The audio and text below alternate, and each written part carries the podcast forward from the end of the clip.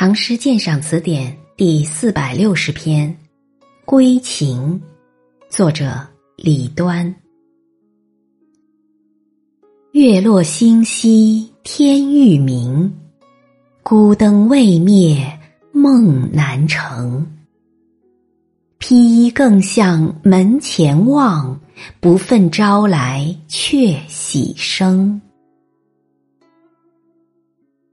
这首诗明白晓畅，诗人以清新朴实的语言，把一个闺中少妇急切盼望丈夫归来的情景描写的含蓄细腻、楚楚动人，令人读了之后自然对他产生了深切的同情。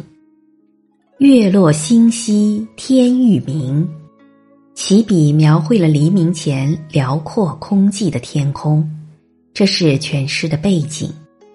随后，诗笔从室外转向室内，描绘了另一番景象：孤灯未灭，梦难成。天已将明，孤灯闪烁，诗中女主人仍在那里辗转反侧，不能成眠。她有什么心事？这里已经产生了一个悬念，可是作者似乎并不急于解决这个悬念。而是把笔墨继续集中在那位少妇的身上。披衣更向门前望，这神情就更奇怪了。他在等待什么？要去看什么？悬念进一步加深。不忿招来却喜声，原来是黎明时分那声声悦耳动听的喜鹊鸣叫，把他引到门前去的。前却造，行人至，这不明明预兆着日夜思念的行人，也就是出了远门的丈夫马上要回来吗？所以她忙不迭的跑到门前去了。可是门外只有车尘马稀、稀稀落落的行人，哪里有丈夫的影儿？她伤心透了，一方面是由于失望。另一方面，他有一种被欺骗的感觉，不忿，也就是不满、恼恨的意思。这两个字正传达出少妇由惊喜斗转忧伤的心情。喜鹊是无辜的，当然，我们也不能责怪女主人公无知任性。长夜漫漫，孤灯独对，该是什么滋味？